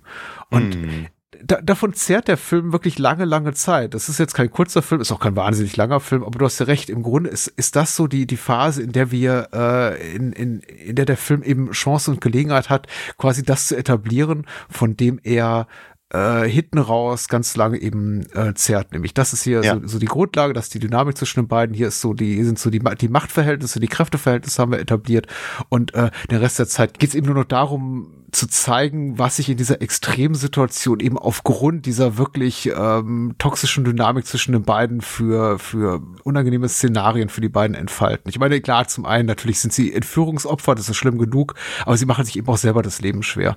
Und das hat der Film unglaublich gut etabliert und er hat es eben, äh, finde ich, in den ersten fünf Minuten und er macht es eben auf eine Art und Weise, die nachvollziehbar ist, weil wir alle diese unangenehmen Situationen kennen. Also ich habe zum Glück solche Menschen nicht in meinem Freundeskreis, aber ich habe es gerade in meiner Jugend und im Studium des Öfteren solche Leute äh, erlebt, die wahrscheinlich ganz, ganz knorke sind, wenn auch ein bisschen schroff im Umgang, wenn, wenn sie nüchtern sind, aber sobald sie was gesoffen haben, absolut unausstehlich. äh, hat mir gut gefallen, hat mir gut gefallen, Ja. tatsächlich. Verstehe. Cinema Ich bin mir nicht ganz Verité. sicher, ob mir das gut gefallen hat, ja, ehrlicherweise. ja. Ähm, Ich meine, da, da zahlt sich vielleicht auch raus, äh, wel- welche Ecke ähm, Pasquale Feste Campanile kommt. Der ist ja eben auch viel mit den Neorealisten unterwegs gewesen, hat viel mit äh, Visconti gemacht, aber am Drehbuch mitgearbeitet für Rocco und seine Brüder. Also ich glaube schon, dass er einfach noch so einen Bezug dazu hat zum, sagen wir mal, äh, zur Straße. ja. äh, Spekulatius. Reine Spekulation. das ist ja nicht mal das Schlimme. Ich weiß noch nicht genau, wie ich davon von dort, von dort weitergehen soll, weil ich, ähm, Wir können auch einfach über die basaleren Freunde reden, wie den Mord an den beiden Highway-Cops, die wie einem Pack and Paw oder John Woo-Film durch die Oh Gegend ja. fliegen, wenn sie erschossen werden. ja, ja. Ich dachte auch, hat, hat er eine Schrotflinte da irgendwie auf dem Rücksitz? Schon Also- toll, ne? Ja, ja, ja. Ich, ähm, ich, ich glaube, ich glaube, die Szene wäre mir, also ich danke dir, dass du sie erwähnst, weil ich glaube, ich hatte sie vergessen. weil ich fand sie, glaube ich, nicht so beeindruckend, äh, wie sie, glaube ich, angedacht war. Hm. Hm. Ich glaube, andere Sachen fand ich beeindruckender. Ja. Inklusive, was ich zum Beispiel David Hesses Sturz von, von, von der, vom, vom Hügel in den Teich oder was es da Ja, ist. ja. Oder, richtig. oder der Abgang von, von äh, äh, Oaks and Hawk Hm. zum Beispiel. Also vor allem das mit dem Auto dann, dann, dann gegen Ende und so. Also perfidere Sachen. Ja, sehr gemein. Aber ähm, ich glaube, ich fand die Idee von den Cops da, äh, fand ich sehr gut. Hm. Und auch durchaus sehr spannend, spannend inszeniert bis zu einem bestimmten Punkt. Weil ich dachte also nur bei mir, okay, jetzt äh, er hat, er hat im Prinzip seine Figuren und seinen Film an einer Stelle, wo es wirklich spannend sein könnte. Hm. Und er beschließt aber einfach zu sagen, nee. Jetzt werden sie einfach über den Haufen geschossen. Hm. Das sieht entsprechend aus, aber ist ja nicht mal so, als hätten sich die, die, die Bullen halt besonders, besonders äh, blöde verhalten oder Hm. sonst irgendwas. Also es gibt keine, es gibt keinen Hinweis darauf, warum äh, Adam merkt, dass die Polizisten was ahnen. Hm. Ja, wir, wir, wir kriegen später mit, der ist sowieso völlig, völlig durch und entsprechend äh, kann der vielleicht auch einfach die Flöhe husten hören lassen. Äh, es ist, ich weiß es nicht, aber ich, ich dachte halt wirklich, als, als, als das da so passiert, dachte ich so bei mir, hä, warum, warum das denn jetzt? Hm. Geht, geht, das, geht das nicht auch noch ein Stück weit spannender? das, das, das ist einfach der Suspense-Anspruch. An, an, Anspruch. Hm. Der war mir da halt le- leider. Also ich, ich hatte das Gefühl, einfach die Bloodscripts waren ihnen einfach wichtiger als in die Suspense. Ja, ja. So. Das stimmt schon. Also der, die, die, die, die übrige Spannung des Films ist, geht sehr viel mehr in die psychologische Richtung, wohingegen das hier ein klassischer einfach äh, Thriller-Moment ist, der sehr, ich, ich finde, wie gesagt, auch sehr, sehr kompetent inszeniert ist. Äh, Action sieht gut aus, äh, ist auch einigermaßen spannend, wie du schon richtig sagst, aber er ist eben sehr erwartbar und wirkt für mich jetzt auch beim wiederholten Gucken eh, eher wie so eine Notwendigkeit, um zu etablieren, dass die Lage absolut ausweglos ist für die beiden. Ja. Äh, sehr viel spannender ist aber natürlich im direkten Vergleich die Gespräche, die sie da führen mit David Hess auf der Rückbank. Das ist natürlich äh, sehr viel spannender. Auch wie sich seine Figur so entwickelt. Das bleibt mir im Gedächtnis. Nicht so sehr die, die, die beiden Cops. Ich habe es jetzt erwähnt, aber das auch nur, glaube ich, weil ich mir eine No- Notiz dazu gemacht habe. Aber äh, die Szenen, die wirklich weiter in mir leben, sehr viel nachhaltiger wirken, sind eben die, wenn David Hess über seine äh, spießige Kindheit erzählt und überhaupt, dass der Film dem so viel Zeit widmet. Das ist, äh, Ja. finde ich absolut faszinierend, dass man ihn eben auch so entmystifiziert, diesen Serienkiller-Mythos, äh, indem man eben ihm einfach nur, nur die dummsten Sprüche angedeiht, die, die niedersten Triebe und die langweiligste Backstory, die man sich überhaupt äh, au- ausdenken Ja. kann. Das ist wirklich fast schon so ein bisschen Trollerei von äh, Campanile in Richtung seiner eigenen, ich weiß, ich weiß nicht, ob es in Richtung des Publikums eine Trollerei ist, aber auf jeden Fall in, die, in Richtung der Figur von, die David Hess spielt. Ja. Wo er einfach der Regisseur und Co-Autor des Statement macht, ja, das ist, eigentlich ist an dem Typ nichts dran, der ist komplett bedeutungslos. Ja, ja, finde ich aber großartig. Also auch das Psychospiel, was die beiden da äh, äh, treiben, wenn, äh, äh, wenn Walter Hm. das Buch schreiben soll, die interviewt und all das. Und diese, ich meine, der rattert da ja auch die ganzen, ganzen Klischeebilder Ja. halt äh, runter, um, um, um, um Adam halt irgendwie sauer zu machen, der gar nicht zuhört. Sehr schön. Wo- Walters äh, merkwürdige Fantasien über die ähm, Übernahme, Machtübernahme der Homosexuellen fand ich auch sehr interessant. Äh, ja, ja. Ja, ja. Also er wirkt einfach sehr, sehr verzweifelt. Man ist richtig, also ich war regelrecht unangenehm berührt, weil man eben auch genau weiß, woher das kommt. Also er will einfach ihm quasi sich, sich beim Anbiedern und sagen, ja, ja, gut, dass du die aus dem Weg geräumt hast, weil die, die, die, die schwuppen da, also wer weiß, was die irgendwie, die, die könnten die ganze Gesellschaft umstürzen. Und äh, äh, amüsant besonders dabei ist, dass David Hess als Adam Konitz gar nicht wirklich drauf eingeht. Und er, hier wollte er sich um Kopf und Kragen geredet mit seinen komischen Umsturzfantasien. Ja, aber das Interessante, das Interessante ist ja sowieso, dass, äh, dass, dass Walter sowieso überhaupt nicht, äh, ich finde, dass Adam sowieso nicht auf Walter eingeht. ja, ja. Also er, er, hat, er hat offenkundig ein gesteigertes Interesse, Mhm. mehr, mehr an, an, an, an, an- Walters Person, als also wenn er, an, an Eves Körper sowieso, Mhm. aber eben er, er, er, er bemüht sich ja irgendwie die ganze Zeit darum, Walter entweder äh, aus der Raison zu locken, Mhm. halt irgendwie, oder äh, äh, anderweitig irgendwie zu necken. Ich weiß es nicht, keine Mhm. Ahnung. Aber gleichzeitig hört ihm nicht zu, er hat kein Interesse. Ja. Es ist, ist schon. Ich ist glaube, das. Schlimmste für Walter oder Walter äh, ist, äh, dem Film ist tatsächlich, dass er eben merkt, dass er nicht die Aufmerksamkeit erfährt, Ja, die er sich selber so wünscht oder die er glaubt verdient zu haben. Also weder Ja. von Eva, und das ist ja, glaube ich, für ihn das Allerschlimmste, noch eben von seinem eigenen Entführer, von dem er eben merkt, okay, der ist zwar bereit, mich für Geld zu engagieren, Ja. Aber nicht, weil ich so gut schreiben kann, nicht, weil ich so ein toller Journalist bin oder einfach so ein toller Kerl, sondern weil ich eben gerade da bin und für ihn einfach Ja. die naheliegendste Lösung gerade darstelle. Also Ja, sehr, wie gesagt, ich möchte jetzt, ich möchte dem Film nicht zuschreiben, was er sich nicht selber erarbeitet hat. Und es kann auch sein, dass hier und da einfach so eine dramaturgische Wendung oder eine äh, Charakterzeichnung auch die eher dem, dem Zufall geschuldet ist oder die, die Komplexität, die gemutmaßte dem Zufall geschuldet ist. Aber ich glaube, da ist einfach auch Campanile und seine Co-Autoren sind da schon sehr, sehr smart in, in, in der Hinsicht, wie sie gerade Franco Nero so als erstmal Anti-Helden und dann eben später als äh, reinrassigen Bösewichter zeigen. Also, Ja. das ist äh, ein sehr interessantes Bild von Männlichkeit der, der späten 70er Jahre. Weil ich glaube, ehrlich gesagt, mit ein bisschen weniger übergriffiger Rhetorik könnte Franco Nero ein Held sein in einem anderen Film. Ja. Er wird ja auch von durch- Franco durch- Nero gespielt. Ja, eben. Ne? Das ist, aber ich meine, auch da ist die Besetzung dann wieder, wieder, wieder sehr, sehr gelungen. Ne? Weil man das natürlich auch in gewisser Weise von Franco Nero erwartet. Ja. Zumindest in 50 Prozent seiner Rollen. das ist richtig, das ist richtig. ich, was mir so zwischen- zwischenzeitlich durch den Kopf gegangen ist, also sagen wir mal hier, äh, Il Boss Hm. ist halt so ein, so ein, so, so, so richtiger Gangster-Exploitation 70er Schmierlappenfilm. Das ist, aber ich habe das Gefühl, ähm, dass, äh, dass äh, wenn du krepierst, lebe ich, trotz des reiß, deut, deutlich reißerischeren Titels, ist eher halt so ein, so ein es ist halt Psychodrama und, und eine Charakterstudie im Mhm. weiteren Sinne. Und ich fragte mich ehrlicherweise, würde man heute noch so eine Filme produzieren? Also nicht fürs Fernsehen und nicht in, im Rahmen irgendeiner Serie oder, oder, oder Reihe oder sowas, Mhm. sondern halt wirklich fürs, fürs Kino. Also wenn du könntest dir vorstellen, da, weiß ich nicht, anstelle von Franco Nero setzt du da, weiß ich nicht, Brad Pitt hin und anstelle von David Hess sitzt da, keiner sucht dir was aus. Leonardo DiCaprio oder so. Ja, Äh, genau. und, und dann, was weiß ich, ich, Ja. Sean Bean, Ja, ja. ist mir auch egal. Aber äh, ähm, Immer das naheliegendste, ja. Natürlich, genau. So, äh, und dann- und dann, halt 90 Minuten Leute im Auto. Ich kann mir nicht vorstellen, dass sowas ins Kino kommen würde. Ja. Ich bin mir auch nicht so sicher. Also ich klar, ich meine, es gibt Filme im Auto, es gibt äh, Tom Hardy im Auto, es gibt Russell Crowe im Auto, es gibt auch in den letzten Jahren immer noch Filme, die irgendwie komplett in der Karre spielen und die auch ein bisschen, ja. Sicherlich, wir, Once Upon a Time haben wir ja nochmal geredet und da sitzt Brad Pitt im Auto vor allem. Ja, ne, ja gut, aber da ist nicht der Inhalt des Films, möchte ich sagen, der Nein, nein, aber ja, ähm, hm, nee, ich glaube in dieser Härte natürlich nicht und auch nicht in dieser Ambivalenz, äh, denke ich, weil ich, ich glaube, heute müsste man da, müsste man das Ganze alles platter kommunizieren. Ich glaube, ehrlich gesagt, der, der, der Film ist fast schon zu subtil, um noch in dieser Art und Weise heute gem gemacht zu werden, weil er eben vielfältige Deutungsmöglichkeiten erlaubt. Also äh, subtil ist das falsche Wort, aber er ist, er ist ähm, vielseitig deutbar und ich glaube, heute ist man sehr, sehr heiß auf Eindeutigkeit.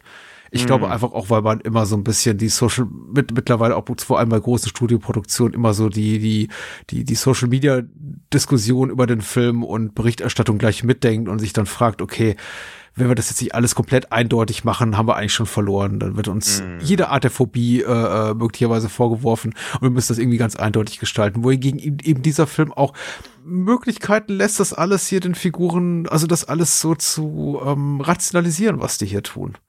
Also Ja. das, das nachvollziehbar zu machen. Ich verstehe auch Franco Neros Figur, also Walter irgendwo. Ich finde ihn nicht sympathisch, das will ich nicht damit sagen. Aber ich verstehe, dass er tut, was er tut, weil er natürlich auch karrieretechnisch in einer absoluten Sackgasse gelandet ist und sich eben auch nicht eingestehen will, dass er wahrscheinlich nur noch diesen Job hat, den er hat, weil er ähm, die Tochter seines Chefs bumst, wollte ich sagen. Nee, mit ihr liiert ist. Also das ist zumindest Ja, die Warte ja, des. Vaters wahrscheinlich, mit der, der, der väterliche Blick auf das Szenario. Und er weiß ganz genau in dem Moment, in dem er sagt, so, ah, ich habe auch keinen Bock mehr auf dich, ich, Hm. ich sauf mich lieber zu Tode, dann war es das für ihn.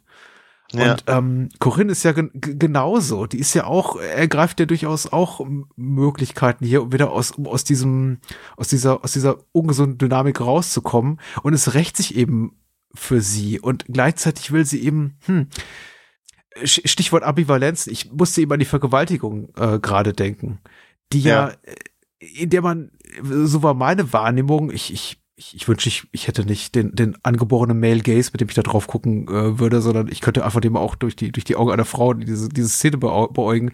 Aber meine Ja. Wahrnehmung war eben, dass sie schon versucht, eine gewisse Zeit lang so zu tun, als würde es ihr irgendwie gefallen oder äh, sie quasi ihrem Mann, also Walter, Walter, damit eins auswischen. Nicht eins auswischen, aber sie dabei eine gewisse Genugtuung erfahren, von diesem bösartigen Kriminellen vergewaltigt zu werden. Und dann Ja. treten ihr eben langsam die Tränen in die Augen und du merkst, wie sie bricht. Aber Mhm. eben nicht in Gänze. Weil ich glaube, Walter bricht mehr in der Szene als sie. Sie hat doch die, die, die Kraft, sich aufzuraffen, sich dieses Jagdgewehr zu schnappen und Ja. den niederzustrecken. Und das kann Walter schon nicht mal zu dem Zeitpunkt. Richtig, das ist ab, ja absolut. Ich fand, also ist mir auch durch den Kopf gegangen, durchaus. Ich fand das tatsächlich ganz hervorragend gespielt und und und Ja, auch gerade in seiner gut, Ambivalenz gut, angelegt. Ich hatte eben, ich habe eher so ein bisschen mir überlegt, na, sie hat, sie weiß, sie, ist intelligenter als Water. Ja. Das heißt, sie weiß, dass sie aus der Nummer nicht rauskommt, wenn sie nicht, wenn sie jetzt nicht wenigstens die drei Minuten, die äh, ähm, Adam da braucht, äh, irgendwie halbwegs mitmacht Hm. weil sie ansonsten vermutlich umgebracht wird von ihm. Ja. Da und hier auf der Stelle. Das heißt, sie versucht halt zu warten im Prinzip, äh, bis sie, bis sie ihre, bis, bis sie eine Chance bekommt. Hm, hm. Und äh, ich hatte aber auch, also diesen, dieses, diesen Lustgewinn durch Vergewaltigung, in Anführungsstrichen Ja. bitte, habe ich ehrlicherweise weniger im Film gesehen, weniger in, in, in, in, in, in ihrem in ihrem Gesicht, in ihrem Schauspiel oder sonst wie, sondern mehr auf der Tonspur. Hm. Man, man hört, man hört ja, man hört's ja hecheln und, und stöhnen. Mhm. Und ich hatte so das Gefühl, das ist nicht diegetisch. Das ist nicht sie. Das ist, das ist, das ist jetzt, das ist Ennio Morricones Musik. Ja, ja, klar. Und, äh, Sehr, sehr und, süffig, spatzig. Richtig. Und Ja. ich hatte, hatte, ich hatte, äh, ach, danke. Entschuldigung. Äh, ich hatte eben aber das Gefühl, dass der Film auch das bewusst macht. Nicht um zu zeigen, guck mal, ihr gefällt das Ja. jetzt. Oder sie tut wenigstens so, als, als ob es ihr gefällt, um Walter ins auszuwischen, Mhm. weil ich auch eine völlig legitime Deutung finde. Ich hatte eher das Gefühl, es ist im Prinzip Walters Unsicherheit, seine Angst. Mhm. Dass, dass im Prinzip die Musik eher ausdrückt, was, was Walter befürchtet Mhm, und was ja, Adam sich sehr vielleicht gut. wünscht. Ja. Ja. Ja. Und äh, da sind wir wieder bei dem, bei dem, bei, bei einer Subtilität, ja, die man vermutlich heute so nicht mehr anbringen könnte, weil genau dann kämpft das halt so, wie du es beschrieben hast. Ähm, aber ja, ich, ich habe da auch, ich habe da ein bisschen drüber nachgedacht. Also deutlich länger als über die Cops.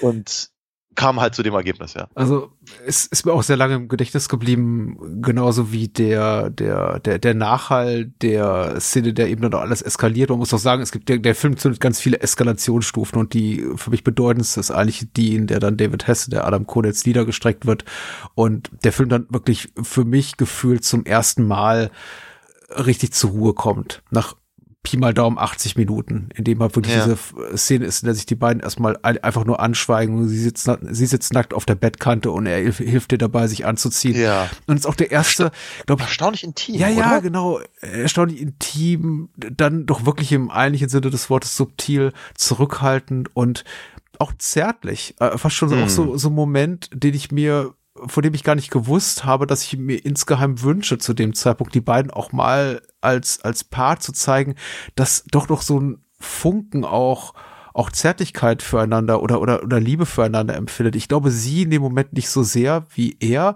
und seine Hm. Liebe ist, glaube ich, viel mehr Abhängigkeit. Ja. Sexuelle wie berufliche. Ähm, aber äh, in dem Moment schafft sie es irgendwie so zu, das so zu channeln, dass es beiden, glaube ich, gut tut und dass beide in dieser Szene das Richtige tun. Sie Ja. sich emanzipiert von dieser Bedrohung, äh, diesem Befreiungsschlag äh, ausrichtet und er ihr eben dabei hilft, damit, wenn auch nur für einen sehr, sehr kurzen Moment, irgendwie klarzukommen. Und sei es nur dadurch, dass er eben die Klamotten reicht. Hm. Immerhin. Das ist aber das Größte auch diesbezüglich, was es der Film gibt, weil danach geht's dann schon wieder bergab. Aber ich fand das wirklich auch ganz beeindruckend und ja, ich, ich glaube auch, ich, ich fand das sehr, sehr, sehr gut umschrieben mit dem, was du da äh, sagtest über Morricones äh, Musik und dass das Ganze eben so betont auch lustvoll klingt, aber wir eben nichts Lustvolles sehen. Ja. Sehr, sehr gut gelöst, ja. Könnte man, glaube ich, heute nicht mehr machen. Ich gebe dir absolut recht. Ich wüsste nicht, in welchem Kontext. Also nicht, nicht in, nicht in einem Mainstream-Film, in der, in der großen Studioproduktion. Ja, ja, ja. Aber das fehlt mir sowieso ein bisschen, diese ähm, unzugänglichen, auch widerborstigen Figuren. Haben wir mal über The Long Weekend gesprochen? Nee, leider nicht. Du Ja. hattest den, glaube ich, mal mit einem anderen, mit jemand anderes besprochen. Ja, können wir aber trotzdem nochmal besprechen. Ja, sehr gerne, ja. Der, der, der, liegt, der liegt hier auch immer noch rum. Ich glaube, du hattest ihn mir sogar noch irgendwann mal geschenkt. Da verbringt man eben auch einen ganzen Film oder ein ganzes langes Wochenende mit zwei Figuren, die absolut furchtbar sind, von der man sich die ganze Zeit fragt, äh, welche Figur mag ich eigentlich weniger gern? Und dann irgendwie gewöhnt man sich dann doch so an sie, dass man denkt, nee, aber sterben sollen sie jetzt doch nicht. Also ähm, ich vermisse das so ein bisschen. Ähm, Ja. Gibt's, glaube ich, heute nicht mehr. Und dann ist David Hess tot. Und dann geht der Film aber trotzdem nur 30 Minuten weiter.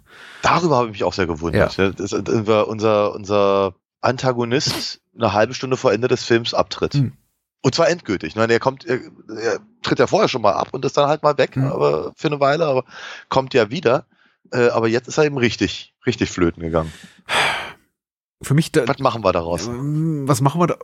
Also Cappadine macht nach meinem Dafürhalten daraus den, den, den relativ schwächsten Teil des Films. Ich Mhm. bin ihm aber nicht böse dafür. Also es Mhm. ist okay. Es ist immer noch spannend genug. Es ist aber alles so ein bisschen vorhersehbar. Die Energie von David Hess fehlt einfach. Und ähm, er wird eben so, er wird eben so konventionell Thriller spannend, wie eben auch die Szene mit den Cops konventionelle Thriller-Spannung bot. Will heißen, ich fühle mich Ja. gut unterhalten, aber da ist nichts mehr drin, was mich wirklich überrascht, außer vielleicht das Ende, Ende. Wirklich dieser, dieser Freeze-Frame, wo wir dann merken, hoppla, der kriegt nicht mal, der erfährt nicht mal seine Come-Uppens. Also zumindest keine, die wir miterleben ähm, Ja. in diesem Film. Es ist ein bisschen wie das Continua äh, in dem Film davor, ja. Äh, wer, wer weiß, was er mit seinem, mit dem, mit dem Menschen macht, den er, der, der ihn da mitnimmt. Ja. Ähm, weil er ja jetzt im Prinzip in der Adam-Rolle ist, Hm. mit dem Geld im Koffer.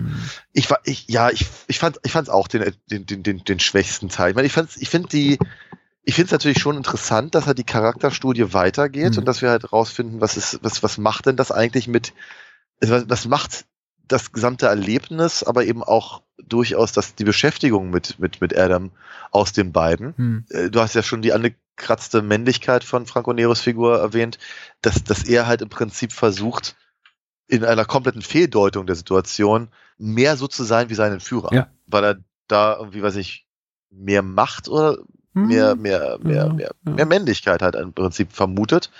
Äh, und dann hat er eben auch noch die ganze Kohle im, im, im Koffer. Gut, den Teil mit der Kohle kann ich vielleicht sogar noch ein bisschen nachvollziehen. In irgendeiner Form zumindest. Und er versucht es ja auch zu, äh, zu erklären. Ne? Und, und auch, auch, aber inter interessanterweise erklärt er es eben mit der Geschichte, die seine Entführer über die, die, die, die 20 Dollar Hm. seines Vaters äh, erzählt hat. Interessante Wahl, wohlgemerkt. Hm. Aber ganz ehrlich, ich glaube, ich glaube, es hätte mir auch durchaus gereicht, wenn die beiden einfach äh, weiter keifend halt im Auto gefahren wären Hm. Und wir gar nicht, gar nicht weiter was gewusst hätten. Also, dass, jetzt- dass jetzt, dass jetzt eben noch die Biker da reinkommen, Ja. die mindestens genauso unangenehm sind und eben sich einen Spaß draus machen, ein Auto mal eben kurz Ja. einen Berg runterfallen zu lassen, was ich seltsam fand. Also, naja, also. Es wirkt so ein bisschen wie aus dem blauen Dunst, ne? weil das sind irgendwie Ja. ältere Teenager oder junge Twins, die, von die, die, die eben aussehen, als könnten sie kein Wässerlein trüben und einfach nur unterwegs sind, um in ihrem Hippie-Mobil eine Runde zu kiffen und irgendwo zu kampieren und eine gute Zeit zu haben, aber die anscheinend auch alle kleine Psychos sind. Ja, genau. Alle Psychos. Was, was, was mich auf die Frage bringt, was ist eigentlich mit, den, mit, dem, mit dem Versicherungsvertreter vom, vom Campingplatz nicht in Ordnung? Das sind ja alle Psychos da. Ja, ja. Wie gesagt, dass sie. Der, der Film ist ja nicht dumm Ja. dabei. Ja, äh, die, diese, dieses, dass, dass, dass die sich halt darüber unterhalten, dass eben, sagen wir mal, äh, Eve und, und Walter nichts gelernt haben aus der Nummer und sagen wir mal, wieder, wieder andere Leute in ihre Probleme mit Mhm. ein, äh, mit reinziehen, ist ja auch durchaus eine Aussage, die nicht äh, uninteressant ist. Aber dass die, dass die, dass die Biker dann der Meinung sind, die jetzt drangsalieren zu wollen, obwohl sie gerade irgendwie, ich weiß gar nicht, was haben sie denn gekriegt? Ein Huni oder so? Ja, oder? ja, genau. Ich glaube, 300 So. 300 Dollar, sagt der eine. Nee, nee, aber ich meine, vorher, vorher gibt doch, gibt doch äh, Eve, äh, Ja, ja. Ich hatte auch darauf geachtet, es sind keine hochwertigen Scheine. Ich glaube, das sind irgendwie 10er oder 20er und das, ja. Na gut, auf jeden Fall, aber sie kriegen ja Geld von Ja. denen und dann, dann, dann sind sie der Meinung, sie drangsalieren zu wollen. Hm. Und zwar so sehr, dass sie sie mit Öl halt von der Straße fallen lassen. Ja, Fand ich jetzt schon ein bisschen arg heftig und dann halt 300 Dollar. Was, so, weiß nicht, so eine, iro, ne, ironisch sein soll Mhm. oder so, Ke- weiß ich nicht. Keine Ahnung. Aber die kriegen ja auch nie ihre Come-Uppens. Nee, überhaupt nicht. Es ist vielleicht die Art von bösartigen Humor, die der Film pflegt und die in diesem Fall, einfach weil wir die ähm, Gegenspieler nicht kennen oder zumindest, also wir erfahren ja noch nicht mehr ihre Namen, einfach nicht wirklich zündet, wohingegen, glaube ich, die, die wirklich bitterbös schwarzhumorigen Momente zwischen vor allem hier Franco Nero und David Hess eben wunderbar funktionieren. Allen, allen voran finde ich eben, wenn Adam Konitz, also die David Hess-Figur, da ihre se- se- seine Biografie offenbart und sich dann eben herausstellt, dass er die totale Lusche ist. Also überhaupt nichts Interessantes zu erzählen hat. Und Ja. äh, Franco Nero, der ja, wie du es gerade nochmal beschrieben hast, eigentlich den ganzen Film versucht, sich, äh, also dadurch die Oberhand zu gewinnen, mehr zu sein, eben wie Adam Konitz und sich mehr und mehr bei ihm anzubiedern und ihm auch, ihn auch teilweise direkt nachzuäffen, dann feststellt, oh je, Ah, Was ist denn das für einer? Also nicht, nicht schlimm genug, dass ich hier feststecke mit dem und seine Biografie schreiben muss. Äh, jetzt stellt sich auch noch heraus, der hat doch nicht mal irgendwas zu erzählen, was interessant ist. Also Ja, und da, da muss ich tatsächlich auch lachen. Ich glaube, da ist der Film auch betont lustig. Wohingegen ich glaube, das gegen Ende sollte auch schon sowas bitter ironisches haben, sondern auch vielleicht auch auch gesellschaftspolitischer, ironischer Kommentar. Ich weiß nicht genau worauf, weil, weiß ich, die Jugend ist doof. Ja. Ich, ich weiß nicht, wo genau, in, in welche- Richtung der zielt, schien mir ein bisschen unfokussiert zu sein. Aber es Mhm. zündet auf jeden Fall nicht. Es schafft wiederum Spannung, ja, aber es ist nicht so smart wie der Rest des Films. Ja, ja. Und das ist vielleicht so im direkten Vergleich dann einfach ein bisschen enttäuschend. Aber nicht schlimm, nicht schlimm. Nein, aber es ist natürlich schon so, ich meine, der Film bleibt halt wird interessant genug, Ja. Aber vielleicht eben en- doch ein bisschen zu lang Ja. über den Sweet Spot hinaus quasi. Hm, war, war halt so ein Gedanke, der, der, der mir halt kam. Aber bis dahin fand ich ihn halt ziemlich großartig. Hm. Sehr, sehr spannend, sehr gelungen, vorrang durchdacht, super gespielt. Habe ich, hab ich gar keine. Ich mag, ich mag so eine Filme, bei denen es halt so, so viel Analyse Ansätze geben kann. Und davon bietet der Film halt unglaublich viel. Ja. Und dann finde ich es halt ehrlicherweise ein bisschen ja, enttäuschend, ist vielleicht auch fast zu viel gesagt, aber ja, wir halt einfach hin, hinten raus trifft er eben nicht mehr unbedingt Entscheidungen, die halt, sagen wir mal, äh, meine, meine Begeisterung auslösen. Ja. Nennen wir es mal so. Ich verstehe, ja. Ich, ich wollte noch eine Sache ergänzen, tatsächlich. Ich habe ähm, wenig über die Filmästhetik gesprochen jetzt bei Il Boss, weil ich glaube, sie nicht so viel hergibt, äh, auch eher eher zweckdienlich ist. Da hat ähm, Lanoca Libre Nuovo und äh, La Mala Ordina, die beiden anderen äh, Teile der sogenannten Milieu-Trilogie von Fernando Di Leo auch durchaus mehr zu bieten. Aber ich finde hier die ähm, die Bildsprache von Wenn du krepierst, lebe ich, ist, ist, ist wirklich toll. Ich war teilweise wirklich über die die Bildkomposition äh, von der Bildkomposition wirklich überrascht, auch welche Mühe da offenbar reingeflossen ist. Am meisten beeindruckt hat mich jetzt beim Wiedersehen. Ich habe den Film bisher, glaube ich, noch nie in HD gesehen, war, wie gut die Szene aussieht, wo David Hess hier vor diesen Wasserfällen zu sehen ist. Ja. Und die sind ja komplett ausgeleuchtet offenbar. Also die haben wirklich da sich die Mühe gemacht und äh, überall Scheinwerfer hingestellt. Also ich, ich, vielleicht bin ich auch schon zu sehr irgendwie eben filmschafferischen, im, im kreativen Prozess drin oder weiß Pi mal Daumen, wie solche Sachen funktionieren. Aber ich, ich sah dieses Szenario, in dem der David Hess vor diesen Wasserfällen sitzt und die waren eben alle klar als solche erkennbar, alles wunderschön und dachte, das ist eine Mühe, das so auszuleuchten. In der Mitte von nirgendwo. Weil es ja auch irgendwie kein Streulicht gibt von irgendeiner Stadt oder von irgendeiner Laterne oder irgendwas. Nee, da lief irgendein Produktionsassistent rum und hat wahrscheinlich überall Lampen aufgestellt dafür. und äh, das ist, wie gesagt, für eine Produktion dieser Machart, die sicher auch mit einem ordentlichen Budget gesegnet war. Ich meine, wir haben ja drei, drei große Stars auch in den Hauptrollen, aber, aber dennoch nicht, nicht immer gegeben, dass es so der Ja. Fall ist. Also fand ich schon sehr, sehr viel Liebe zum Detail. Sehr, sehr schön. Ja, ja, ja. So. Durchaus. Nochmals mein Dank für das Mitbringen dieser Ja, sehr gerne. Ich, ich, ich, ich konnte mal, glaube ich, meinen überbordenden Enthusiasmus für beide Filme, aber vor allem eben den zweiten, glaube ich, nicht so gute Worte fassen. Aber vielleicht nächste Woche, weil da reden wir auch über einen äh, waschechten Klassiker der Filmgeschichte, einen noch viel größeren, der Ja. mehr Renommee in sich hat als äh, 10, wenn du krepierst, lebe ich's. Ausrufezeichen. über was, ja, über was reden wir denn in Gestalt einer Bonusfolge, lieber Daniel? Richtig. Wir, wir, wir reden für alle Leute, die freundlich genug und sind, uns bei Patreon zu unterstützen, reden wir diesmal über Pate 2. Yes. Francis Ford Coppolas. Vermutlich, vermutlich der, der, der Film, der nicht erst seit Scream als die großartigste, der groß, als großartigste Sequel äh, der Filmgeschichte, glaube ich, bezeichnet wurde. Ja, ist richtig. Ja, ich glaube auch. Gibt Ja. wenige Filme, ne, wo, wo das zur Debatte steht überhaupt. Ich meine, Terminator 2 mögen einige Leute noch argumentieren. ja überhaupt Empire Strikes Camerons, Back. Empire Strikes Back, Aliens, ja. Ja. Der Weiße Hai 2 natürlich. äh, genau, der 2. und du hast Splash 2 vergessen. Ja. Genau. Oh, das ist auch sehr schön. Ja, ja. Bei der Gelegenheit fällt mir ein über den zweiten Teen Wolf hier mit Jason Bateman müssen wir Oh. auch sprechen. Oh ja, ich Wo befürchte der erste auch. schon so toll war. Ja, ja, aber für den habe ich immer noch so ein, so ein, so ein, da ist so ein warmes Plätzchen im, Her im Herzen. Aber ja, das, oha. Jason Bateman, bevor seine Karriere wirklich anfing, Ja. ja. Hm, hm. Ähm, da, da, Können wir auch gerne mal machen. Der liegt ja auch noch auf. dazu ein andermal, aber erstmal der Pate 2 von Coppola. Ja, ich freue mich drauf. Ja, ich mich auch. Und wie erst. Genau. Dann bis dann. Bis dann. Bye bye. Ciao.